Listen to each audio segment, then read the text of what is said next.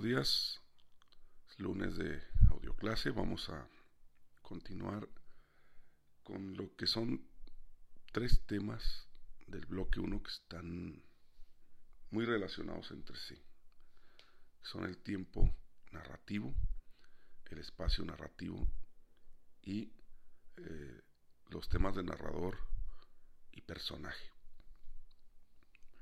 Eh, se deberían explicar más o menos juntos, pero como son amplios y tienen pues su complejidad, lo haremos de forma independiente, pero estos son ejes muy importantes que caracterizan los textos literarios, ¿sí?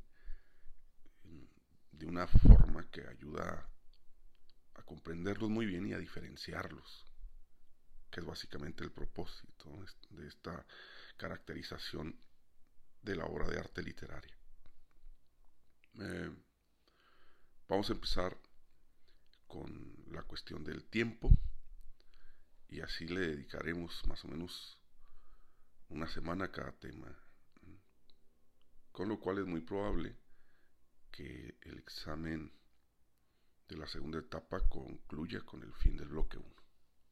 Entonces, tiempo narrativo, pero antes, déjenme explicarles de forma genérica mm, por qué la obra de arte literaria, eh, y piensen ustedes en lo que hemos hablado constantemente, un cuento, una obra de teatro, una novela, menos un poema, pero de alguna manera también. Eh, deben de tener un tiempo, un espacio, un narrador y personajes. Porque durante siglos la literatura intentó ser un espejo de la realidad. Eh, había esta como que correspondencia entre la realidad y el lenguaje. Mm, eh, como una especie de intento de, de los escritores de reproducir en sus textos lo real. Entonces imagínense dos grandes esferas. Una, la esfera de la realidad,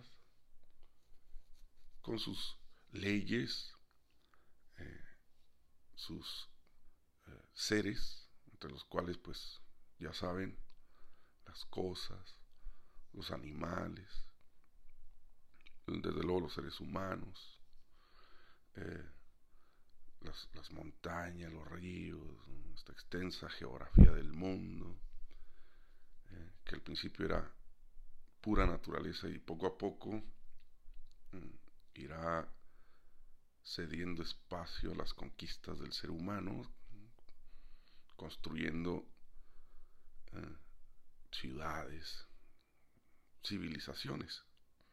Esa sería una esfera, la esfera de la realidad. Pero ahora imaginen otra esfera en la que está el lenguaje, igual, ¿no? Con sus leyes, en este caso, pues, no serían leyes de carácter natural o social, ya que hay sociedades humanas, sino, pues, leyes sintácticas, gramaticales, leyes semánticas. No vamos a entrar en, esto. Simplemente mm, saber que sí, efectivamente el lenguaje tiene sus leyes y en esta esfera pues están las palabras que mm, forman mm, oraciones que a su vez se conjuntan en párrafos, páginas, libros. Y bueno, mm, desde el principio, desde el origen del lenguaje, estas dos esferas ah, han estado comunicadas entre sí. El lenguaje y eh, la realidad. ¿De qué manera? Bueno, a través de ese elemento de las palabras enigmático, mm, que es el significado. Ya saben a la perfección por qué enigmático.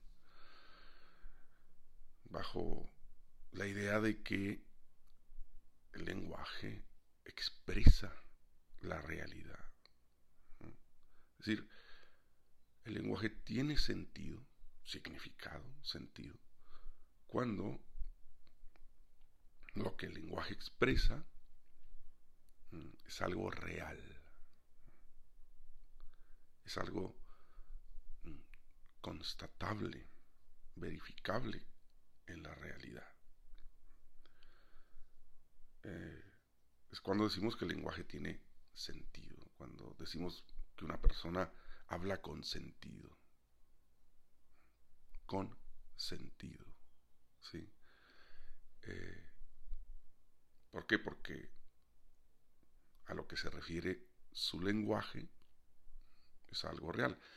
Y aquí vamos a ver una contradicción. Yo creo que algunos de ustedes ya la captaron. Bueno, bien, si lo que intenta expresar el lenguaje es la realidad, referirse a la realidad, la función que deberían usar los escritores es la función referencial, la función comunicativa. Bueno, mm, no. No necesariamente porque, como veremos, eh, y de alguna forma, bueno, ya hemos constatado también, la función eh, que se privilegia en los textos literarios es la función poética, ¿sí? Y mm, vimos que es una función, en realidad disfunción, que desestructura el poder comunicativo del lenguaje para que el lector no se fije tanto en el sentido está la cuestión, ¿no? En el sentido de lo que el poema o la obra de teatro dice, la novela, el cuento, sino cómo. Por eso debe de quedar en segundo término este poder comunicativo del lenguaje, para que emerja su eh, poder de seducción artística, estética. ¿sí? Entonces, Claro, los escritores al escribir una historia, al narrar una historia, por eso les digo que esto se da perfectamente en una novela, ¿no? Sería el prototipo del género literario que narra una historia, pero está en el cuento, el relato, también la obra de teatro.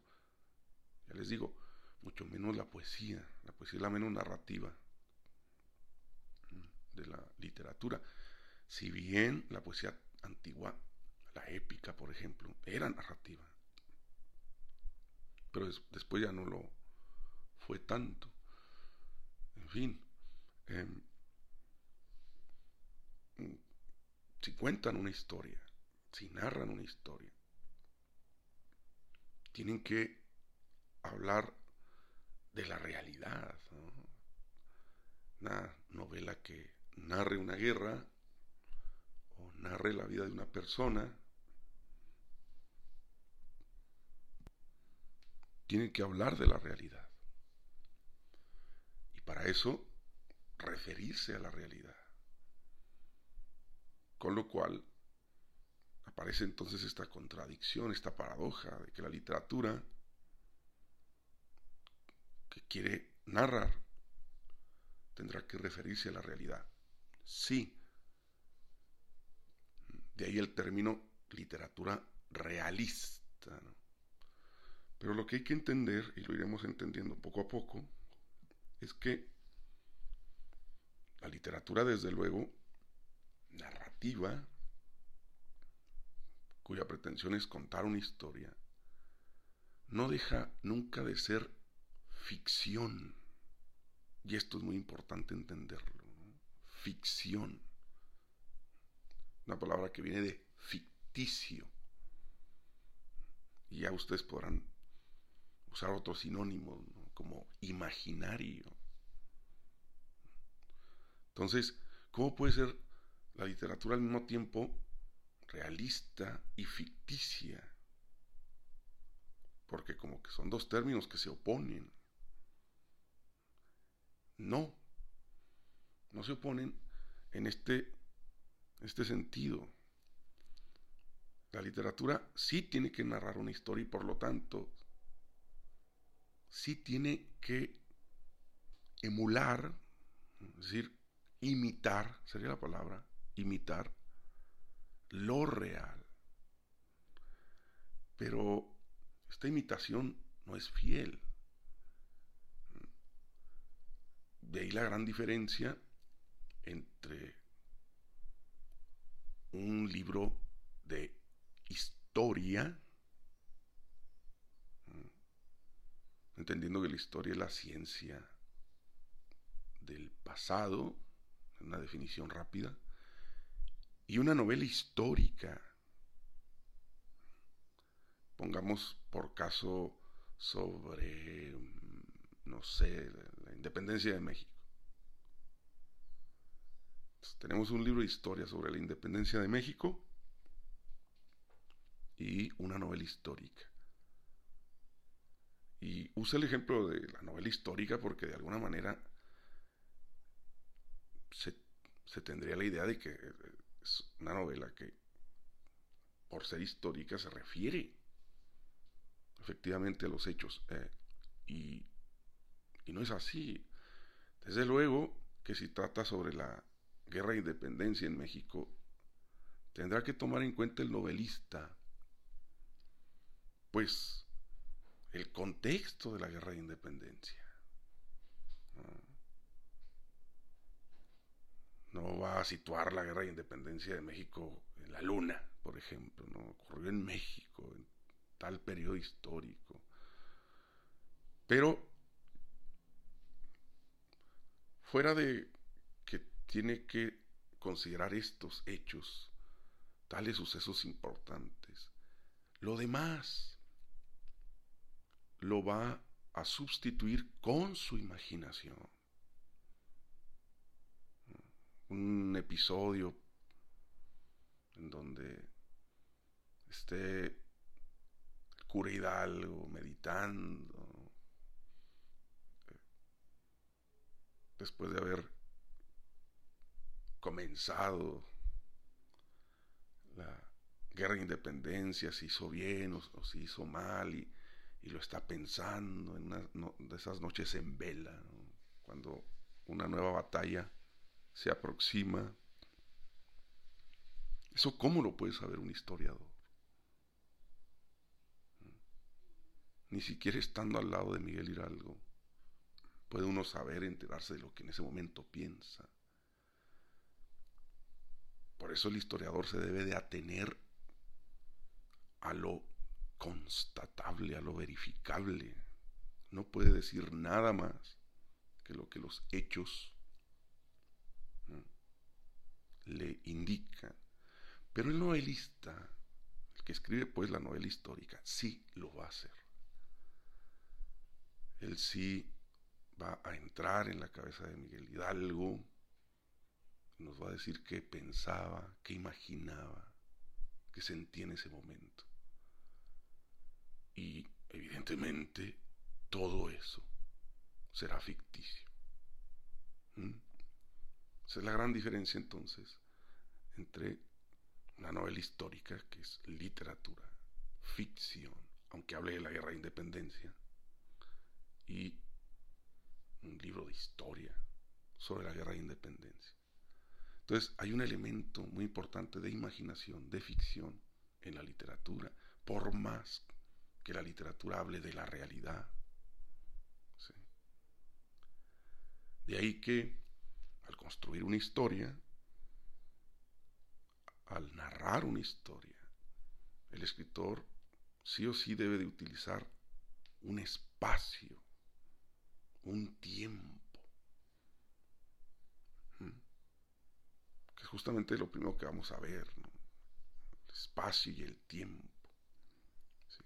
Pero este espacio y este tiempo que, ya lo decíamos, de algún modo imita al espacio y al tiempo real,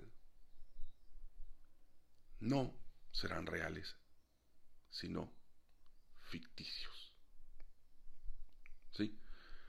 Vamos a estudiar esa diferencia entre el espacio y el tiempo real, lo que un poco la ciencia nos ha dicho que es el espacio y que es el tiempo, y lo que de ahora en adelante llamaremos espacio y tiempo narrativos. Narrativos, con lo que podemos concluir algo importante de momento. Eh, el espacio y el tiempo que son representados en una novela, en un cuento, entendiendo el espacio de la novela donde ocurre lo que se cuenta en la novela o el cuento y el espacio, ese transcurrir de la narración. Eh, son eso, representaciones del espacio y el tiempo reales, pero con ese elemento de, ficción que los convierte en narrativos. En narrativos. Voy a empezar con el tiempo. Va a ser muy breve porque en la clase síncrona lo, desarrollaremos bien, pero hay que tener por lo pronto esta idea clara. El espacio y el tiempo que aparecen en una novela, en un cuento, en un relato, no son el espacio y el tiempo reales sino el espacio y el tiempo narrativos. Y descubriremos que el espacio y el tiempo narrativos en relación al, espacio y el tiempo reales llevan un ingrediente de imaginación que los hace muy eh, volubles, muy, muy eh, transformables. Ahora sí que las necesidades de la historia que cuenta el escritor. Hay como que esta diferencia entre el espacio y el tiempo reales y el espacio y el tiempo imaginativos, que los primeros están sujetos a leyes muy estrictas, descritas por la, la física, por ejemplo, por la termodinámica, mientras que el espacio y el tiempo narrativos solo obedecen a las leyes de la imaginación del escritor. Eh, captar esa diferencia es importante. Pero está claro que para narrar necesitamos que los sucesos de nuestra historia, de nuestra ficción, ocurran en algún lugar. Ese es el espacio narrativo y también que ocurran en determinado tiempo, ese será el tiempo narrativo. ¿Sí? Comienzo entonces con tiempo, le voy a dedicar nada más unos minutos a manera de introducción, insisto, con lo siguiente. Pues pongan tiempo narrativo, ¿no? Ahí en sus apuntes. eh, hay un autor, San Agustín, padre de la iglesia, vivió en el siglo IV después de Cristo, que era considerado un hombre muy, muy sabio. Y existe la historia mm, que un discípulo de él, desde luego lo respetaba y lo admiraba, se, se le acercó a consultarle una, duda a San Agustín. le preguntó que si le podía resolver cierta cuestión. Agustín de Hipona, San Agustín, un hombre humilde en el sentido intelectual de la palabra, ¿no? es decir, no era soberbio. Pues, le dijo que, bueno, en la medida de lo posible, le gustaría ayudarle. Pero San Agustín no se esperaba la, la pregunta. bueno, el, tipo de pregunta que le hizo finalmente el discípulo lo descolocó un poco. Porque este, así a rajatabla, le preguntó, bueno, maestro, eh, esta cuestión mm, ha estado dando vueltas en mi cabeza bastante y no he encontrado la respuesta.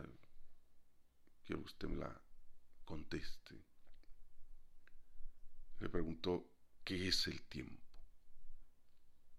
Imagínate, ¿no? ¿Qué es el tiempo? San Agustín confiesa que mm, la pregunta lo, lo pasmó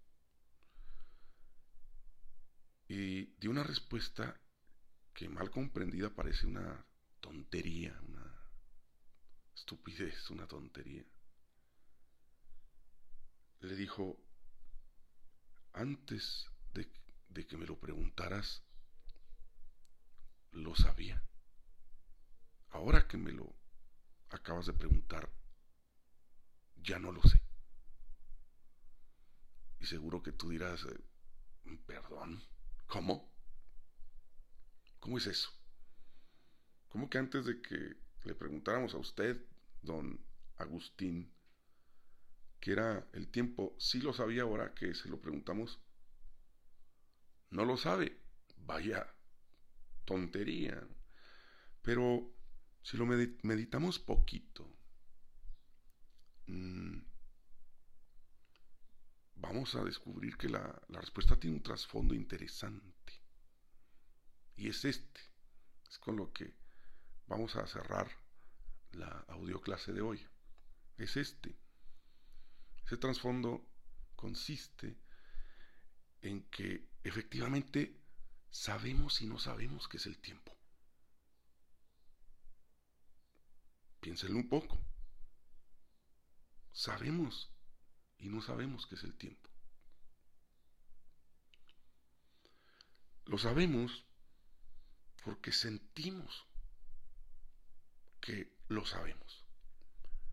Porque el tiempo es como algo que uno cuyo conocimiento uno da por, por supuesto, ¿no? Siempre estamos hablando del tiempo. Es más, lo acabo de, hacer. Acabo de usar la palabra siempre, que se refiere al tiempo. Y lo, lo hacemos con esa sensación de saber a la perfección a lo que nos referimos. Sabemos o creemos saber muy bien ¿Qué preguntamos cuando preguntamos por la hora? O cuando le decimos a alguien que mañana nos vamos a ver para hacer la tarea. O que la fiesta de ayer estuvo muy bien. Es decir, constantemente estamos hablando del tiempo. Y nunca nos detenemos a pensar que no, no sepamos lo que es. ¿no? Pero, ¿qué ocurre si de pronto alguien te dice, dime qué es el tiempo? Dime. Seguro que de primeras lo que va a ocurrir es que vas a como a batallar un poco, ¿no? Ah, caray, bueno, permíteme, permíteme, lo voy a formular. Y luego dirás cosas como, eh, pues lo que pasa, el tiempo no, lo que pasa. ¿Y qué, es, qué es eso que pasa? Pues el tiempo. Vamos a dar como que explicaciones circulares. Pues los minutos, las horas, ¿no? Eso es el tiempo, los, el día, la semana, los meses. No, no, no, no, no, no me digas las unidades de medida del tiempo, sino lo que un día, una hora, una semana miden. ¿Qué miden? Pues, pues el tiempo, ¿no? ¿Sí, se entiende? Pero ¿qué es eso? Pues, pues eso que dura. No, no, lo que dura son las cosas. Las cosas son las que duran, duran tal o cual tiempo. Eso es lo que dura. Las cosas. Pero aquello en lo que duran las cosas, el tiempo que es, si lo captan. Entonces llegamos a la situación tanto extraña de que constantemente hablamos del tiempo, es más, somos nosotros mismos tiempo. Por cierto, tiempo que se agota, por eso hay que aprovecharlo muy bien. Pero difícil de pronto decir qué es. Esa fue la situación en la que cayó en cuenta San Agustín, la cuestión del tiempo y lo difícil que es definirlo. Bueno, se agotó el tiempo, recuerden que las audioclases no deben de ser tan extensas y mm, pues el intento es establecer esa diferencia entre el tiempo y el espacio narrativos y el tiempo y el espacio reales, para usar el tiempo y el espacio narrativos como características, otras más de la literatura. Entonces, en la clase síncrona seguiremos hablando del tiempo, es el tema de la semana, y lo contrastaremos justamente con el tiempo real, para ver esa diferencia. Eso es todo. Nos vemos.